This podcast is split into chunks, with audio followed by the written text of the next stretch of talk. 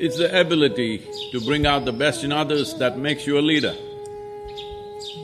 You should never aspire to become a leader. If you commit yourself, dedicate yourself, devote yourself to a particular goal, to a particular cause, which is uh, inclusive in nature. Either it includes a group of people or a business or a company or a state or a nation or the world. If you include people into a certain cause, or in other words, if you address well-being, human well-being, not as just my well-being, if you include a few more people, their well-being is included into your intention, Depending upon the level of your dedication and devotion, people will recognize you as a leader. You should never aspire or claim to be a leader Others should see you as a leader because your level of commitment, devotion and dedication to what you're doing is much more intense than anybody else around you. That makes you a leader.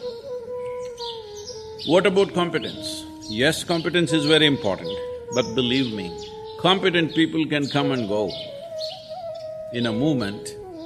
In… in our commitment to success of a certain cause, many people who consider themselves competent may come and go, but it is the one who is absolutely devoted to a cause which is inclusive in nature who will get recognized as a leader.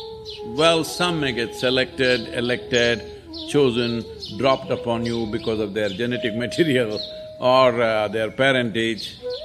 Well, they will suffer their leadership.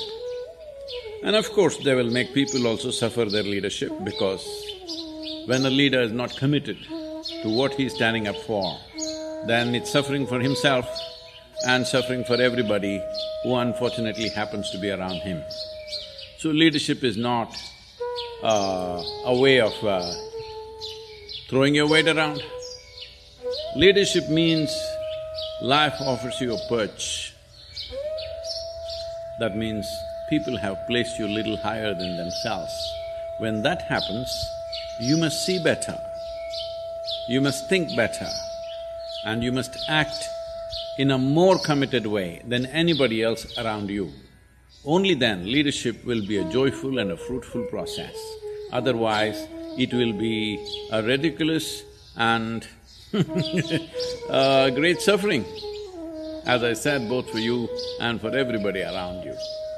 So, you want to be a leader, don't try to be a leader. All you have to do is, every day just count in a day how many people are you meeting. Let's say you're meeting ten people. Make sure the ten people that you meet, you will make a positive impact on them every day. You become a leader. It doesn't matter, you're not elected or selected, but every day whoever you meet, ensure that you make a positive impact, then you become a leader.